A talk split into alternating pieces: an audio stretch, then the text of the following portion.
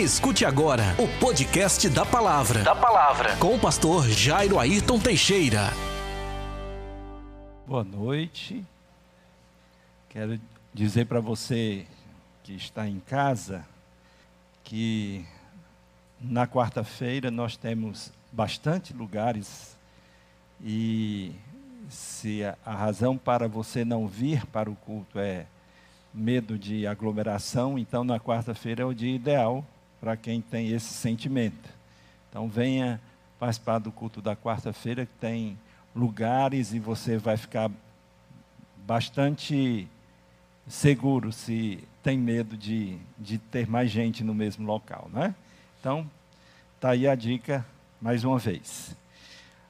Nós vamos pensar hoje no tema O amor é uma pessoa. O amor é uma pessoa. E a gente vai demonstrar biblicamente essa ideia. Ah, o texto é 1 João capítulo 4, versos 7 e 8. Eu vou li, ler numa linguagem mais é, moderna. Diz assim: Queridos amigos, amemos uns aos outros, porque o amor vem de Deus. Quem ama é filho de Deus e conhece a Deus. Quem não ama, não o conhece, pois Deus é amor. Quem é amor? Deus. Deus é uma pessoa? Sim ou não? Então o amor é uma pessoa. Quem é o amor? Deus. Obrigado, querida. Vamos orar então. Querido Deus e Pai, nós te agradecemos porque a tua palavra ela revela quem o Senhor é. Ela revela o que o Senhor deseja de cada um de nós. Te pedimos que neste momento, quando estamos abrindo as Escrituras, também tu nos abras os olhos, o entendimento e que o Senhor nos dê sabedoria para que possamos nos apropriar das verdades aqui da tua palavra. Em nome de Jesus. Amém. A Bíblia, ela nos ensina nesse, neste texto que lemos que Deus é amor. Então o amor é uma pessoa. O amor é Deus. Quando uma pessoa se converte a Deus, necessariamente ela se converte ao amor. Quando a igreja faz o apelo e convida os pecadores à conversão, está chamando e apelando para que as pessoas se convertam ao amor. Então, vejam a beleza disso. Todas as vezes que a igreja se reúne e proclama a mensagem do Evangelho, ainda que ela esteja convidando as pessoas ao arrependimento e à conversão, na verdade, a igreja está convidando ao arrependimento e à conversão das pessoas ao amor. Deus convida ao amor. A igreja convida ao amor. Nós vamos ler numa linguagem ah, da nova tradução, digo melhor, da da Almeida século 21 o seguinte. 1 João capítulo 4, de 7 a 10 e o verso 19. Então a gente vai ler o texto na, mais é, integral, vou dizer assim, mais completo. Amados, amemos uns aos outros, porque o amor é de Deus. E todo aquele que ama é nascido de Deus e conhece a Deus. Aquele que não ama não conhece a Deus, porque Deus é amor. O amor de Deus para conosco manifestou-se no fato de Deus ter enviado seu Filho unigênito ao mundo para que vivamos por meio dele. Nisto está o amor. Não fomos nós que amamos a Deus, mas foi Ele quem nos amou e enviou seu Filho como propiciação pelos nossos pecados. Nós amamos porque Ele nos amou primeiro. Muitas pessoas vivem reclamando e lamentando sobre suas vidas. reconhecem que são pessoas tristes, amarguradas, solitárias, sofridas, aflitas, mal amadas. Se este é o seu caso, se este é o seu caso, então o nosso apelo consiste em, em você se converter ao amor, se converter ao amor de Deus, se converter ao próprio Deus.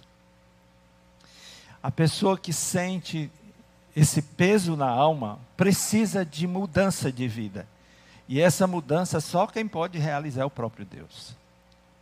Pois quem vive no amor, vive com Deus. 1 João, no capítulo 4, versículo 16, a parte B do versículo, diz assim: Deus é amor. Aquele que vive no amor vive unido com Deus, e Deus vive unido com ele.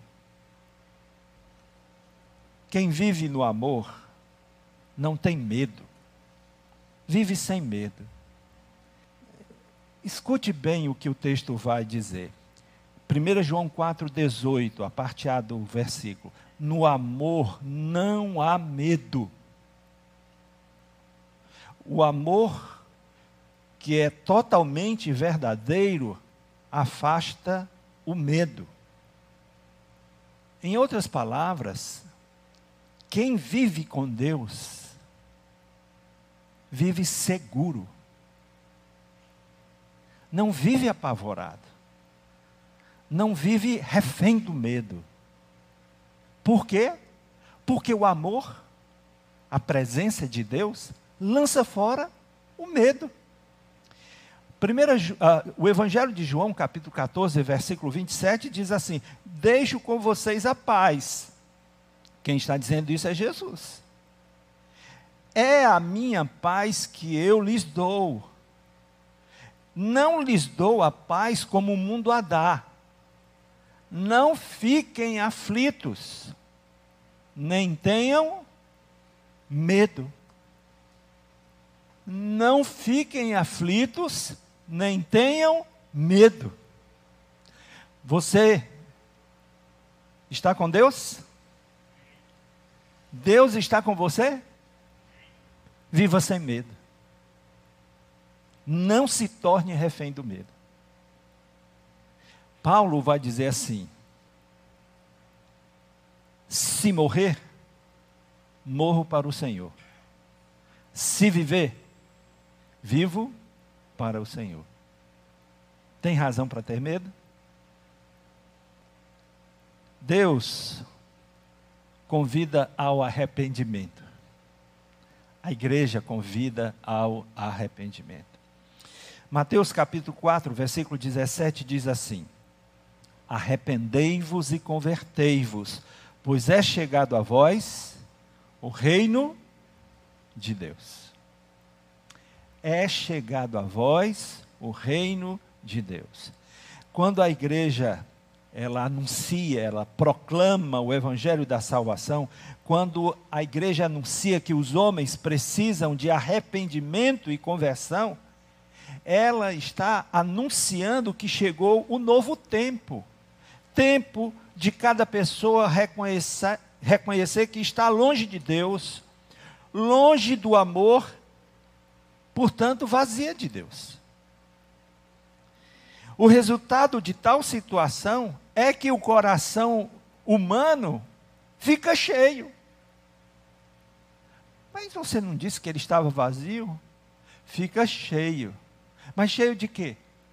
Jesus vai dizer em Mateus 15, 19: O coração do homem está cheio de maus pensamentos, de homicídios, de adultérios, de prostituição, de furtos, de falsos testemunhos, de blasfêmias. É disso que o coração humano está cheio. E exatamente por isso é que o homem precisa de arrependimento, de conversão. A igreja anuncia que chegou o tempo do arrependimento tempo para as pessoas reconhecerem que estão afastadas, que estão longe de Deus. E se estão longe de Deus, elas não têm esperança. Efésios capítulo 2, o verso 12, diz claramente assim: estáveis naquele tempo sem Cristo, separados da comunidade de Israel, estranhos às alianças da promessa, sem esperança e sem Deus no mundo. Olha a situação que a Bíblia descreve a pessoa que está sem Cristo. Quando existe verdadeiro arrependimento e verdadeira conversão, existem sinais visíveis deste arrependimento e desta conversão, quais sejam amor e obediência a Deus. Como é que eu sei, pastor, que eu estou convertido ao Evangelho? Eu levantei minha mão na igreja, mas como é que eu vou saber se realmente eu estou convertido? Se houver amor e obediência a Deus. 1 João 5,3 diz assim: Pois amar a Deus é obedecer aos seus mandamentos. Mais claro do que isso, gente, é impossível.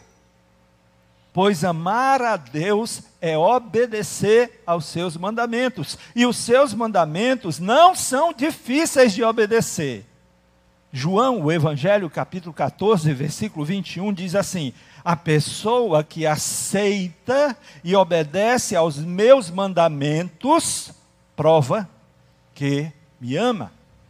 Quando é que eu provo o meu amor a Deus? O meu amor a Jesus?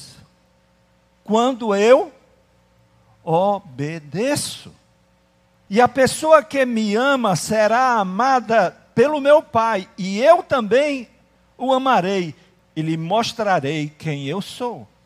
Então, o relacionamento com o Senhor, ele se intensifica à medida que a gente tem a disposição de amar. E amar é obedecer. Eu digo para o meu netinho: o Noah. Noah, o vovô te ama. E eu mostro isso porque eu cuido de você. O Noah precisa mostrar que ama o vovô. O, B, descende. Princípio bíblico. Princípio bíblico.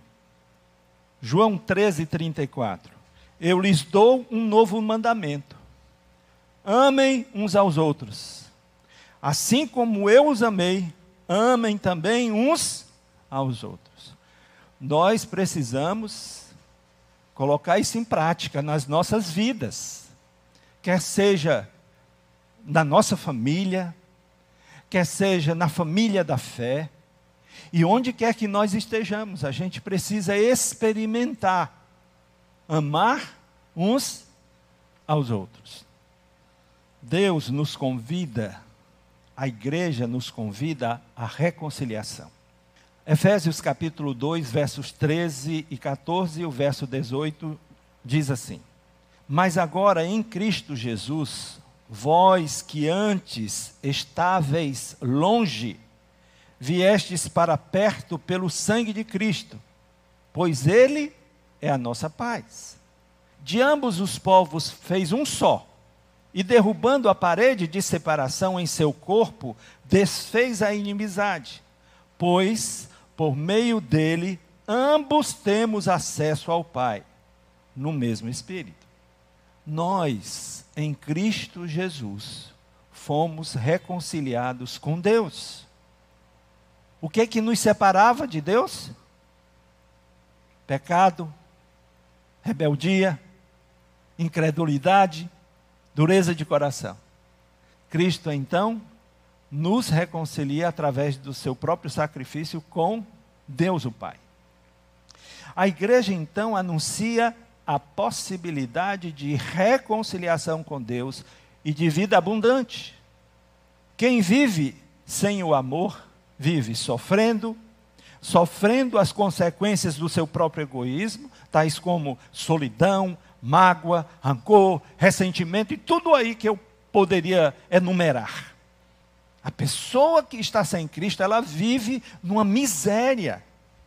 Numa miséria. Quem vive sem o amor, vive sofrendo. Vive sofrendo por ter um grande vazio na alma. Vive sofrendo por não encontrar resposta para as suas ansiedades, as suas necessidades.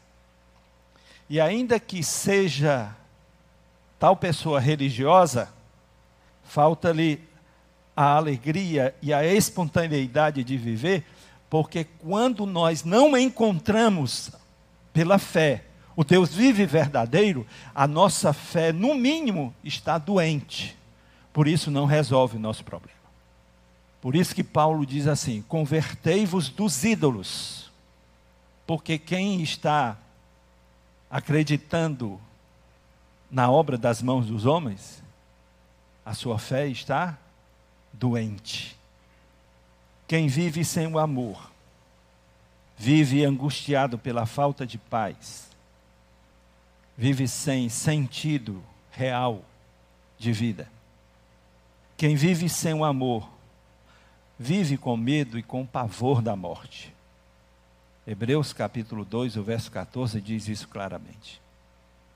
A pessoa fica apegada às coisas dessa vida, com medo da morte. Ela quer tudo dessa vida. Ela quer se abraçar com todas as forças ao que ela tem, porque ela tem medo da morte, tem pavor da morte. Mas quem vive no amor é nascido de Deus, torna-se herdeiro com Cristo de todas as promessas do Pai. E quem é nascido de Deus é chamado filho de Deus. 1 João 3,1 diz assim: Vejam como é grande o amor do Pai por nós. Que texto lindo! Que texto lindo! Vejam como é grande o amor do Pai por nós. O seu amor é tão grande que somos chamados filhos de Deus e somos, de fato, seus filhos. Aleluia. Glória a Deus. Glória a Deus. Nós que nem povo éramos, agora, por causa de Cristo, somos chamados filhos de Deus. Quem vive no amor passa da morte para a vida. 1 João 3,14. Nós sabemos que já passamos da morte para a vida. O que, que ele diz? Nós já sabemos. Nós temos que ter convicção, portanto. E sabemos isso porque amamos os nossos irmãos. Quem não ama ainda está morto. Percebem o que ele está dizendo? Nós sabemos que já passamos da morte para a vida, e sabemos isso porque amamos os nossos irmãos. Quem não ama ainda está morto.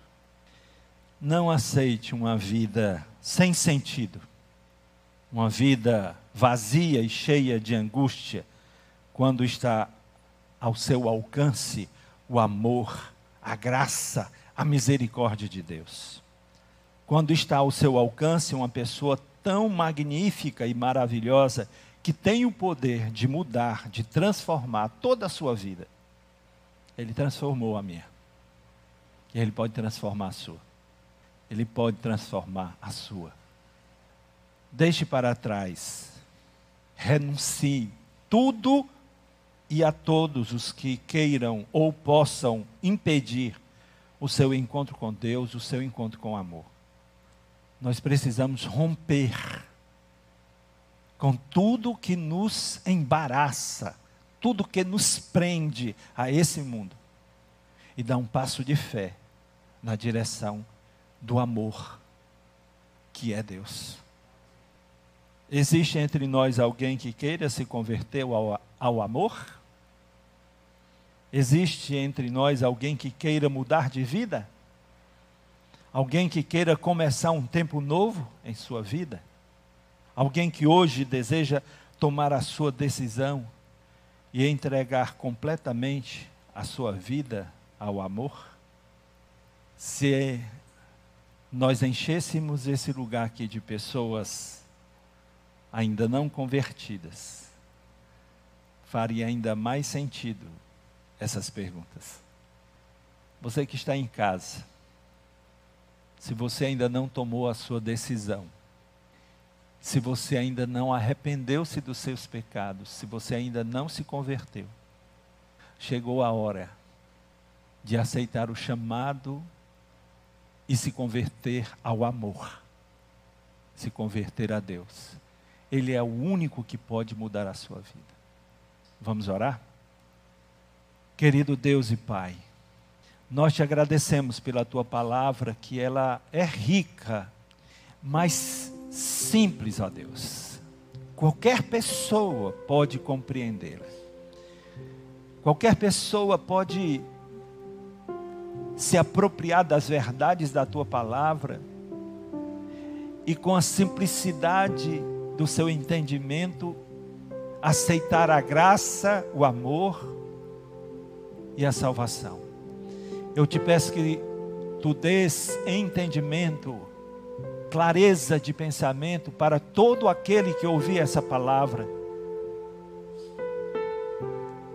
e for tocado pelo teu Santo Espírito, para que se converta ao amor, se converta a Deus.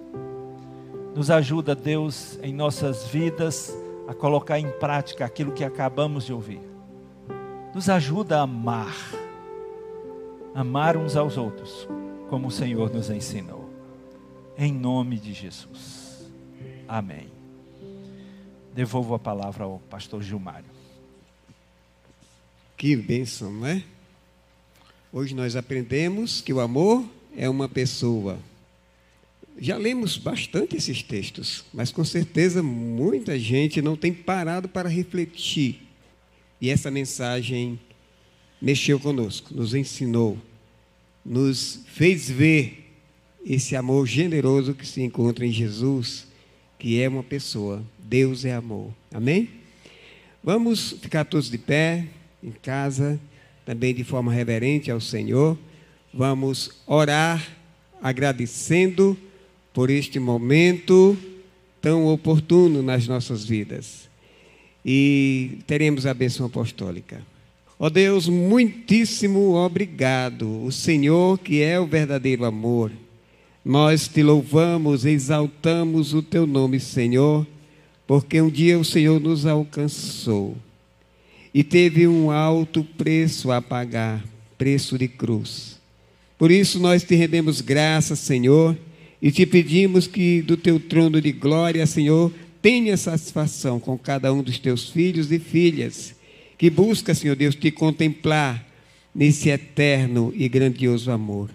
Nos abençoa, Senhor, nos dá uma continuação desta semana na tua paz, guardado por ti.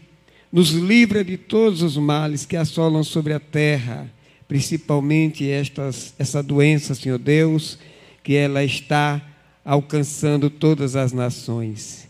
Olha para os teus filhos, supre as necessidades de cada um, Senhor Deus, dentro da tua santa e gloriosa vontade.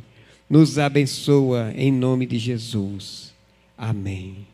Que o amor de Deus Pai, a comunhão, a consolação do Espírito Santo de Deus e a salvação do Senhor Jesus Cristo esteja com todos vocês, meus amados irmãos e irmãs, agora e eternamente. Amém e amém vão para suas casas na gloriosa paz do Senhor Jesus. Você ouviu? Você ouviu? O podcast da palavra com o pastor, com o pastor Jairo Ayrton Teixeira.